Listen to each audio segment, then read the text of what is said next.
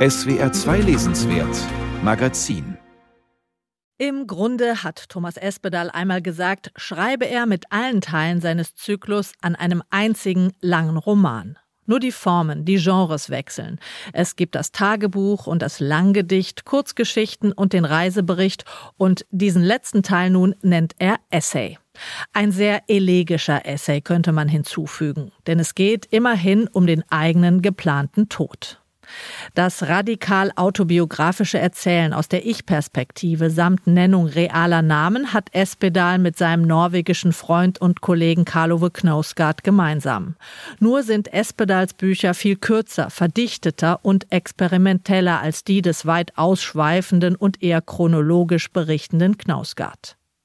In allen zehn Bänden von Espedals Zyklus kehren die gleichen Figuren und Motive wieder.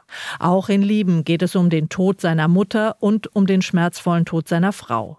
Um das Verlassenwerden durch eine junge Geliebte, um die ständige Selbstsuche und das Schreiben als Akt der Selbstvergewisserung. Diesmal werden alle diese Themen um die Dimension des eigenen Todes erweitert. Der Erzähler, wie Espedal Ende 50, gibt sich noch ein Jahr. Ich wollte den guten Tod sterben, nicht denjenigen, der jählings kommt oder als Unfall oder als Krankheit, nicht denjenigen, den man verdrängt oder verleugnet, sondern den Tod, dem man entgegengeht, den man wählt. Ich wollte sterben, während er noch voller Lebenskraft und geistiger Frische war. Er wollte gern an einem Tag sterben, an dem er zufrieden war und es ihm gut ging. Er hatte keine Pläne und wollte das Jahr entgegennehmen, wie es auf ihn zukam, als Geschenk. Die Hauptfigur trägt das Personalpronomen Ich wie einen Namen. Erzählt wird von ihm in der dritten Person. Ein interessanter Effekt, da Espedal sich zwar als Person ins Spiel bringt, sich jedoch zugleich von sich selbst distanziert. Die Grenzen zwischen Autobiografie und Fiktion werden so permanent verwischt. Ich, der auch Jahre nach der Trennung von seiner Geliebten nicht wirklich über den Verlust hinwegkommt, gibt sich noch ein letztes Jahr. Ein Jahr, in dem dann doch noch erstaunlich viel passiert. Denn es ist ja ein bekanntes Phänomen. Wer die Endlichkeit konkret vor Augen hat, für den verdichtet sich das Leben plötzlich noch einmal. Genau das passiert ich in Lieben. Nach einigen wunderbaren Tagen mit Freunden in einem Haus an der Loire beschließt ich, von Blois zu Fuß nach Paris zurückzugehen. Eine Woche lang. Zu ihm gesellt sich aus der Freundesgruppe eine Frau namens Aka. Und es beginnt eine leichte, schöne Liebesgeschichte zwischen den beiden.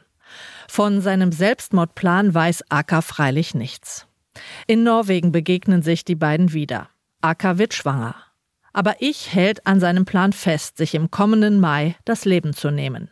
Es wuchs in ihr heran, dieses vaterlose Kind. Es würde zugleich mit Ichs Tod geboren werden. Das Kind würde Ichs Tod als Geburtstagsgeschenk bekommen. War das ein Geschenk? Die Abwesenheit des Vaters? Ja, das konnte ein Geschenk sein. Eine Befreiung. Ich wäre bestens ohne seinen Vater zurechtgekommen. Erinnerungen an die eigene Kindheit, an den Verlust der Eltern, alles kommt in diesem letzten intensiven und schönen Jahr zurück. Die kurze verbleibende Zeitspanne erzwingt viele Rückblicke, auch an die große Liebe Wali, die ihn einst verließ, und an das Dauerdelirium danach, an dem er fast zugrunde ging. Dieser zehnte und letzte Band des Zyklus hat eine ähnlich dunkle Strahlkraft wie seine Vorgänger. Viel Hoffnung ist nicht aus diesen Zeilen zu ziehen. Aber wie Espedals Ich mit dem Wissen ums eigene Ende den Blick noch einmal auf die Schönheiten und die großen guten Momente im Leben richtet, das ist meisterhaft und anrührend. Ein Tag mit zwei Freunden, ein Tag mit Büchern, ein Spaziertag. Er gab den Tagen viele Namen. Der perfekte Tag, ein Tag ohne Kümmernisse. Ein ganzer Tag mit einem Freund. Ein Tag, den ich mit dir verbrachte. Während Karlove Knausgard sich in unendlich detaillierten Beschreibungen von Alltagsverrichtungen wie dem Zubereiten eines Kaffees ergehen kann, packt Thomas Espedal immer das große Ganze an.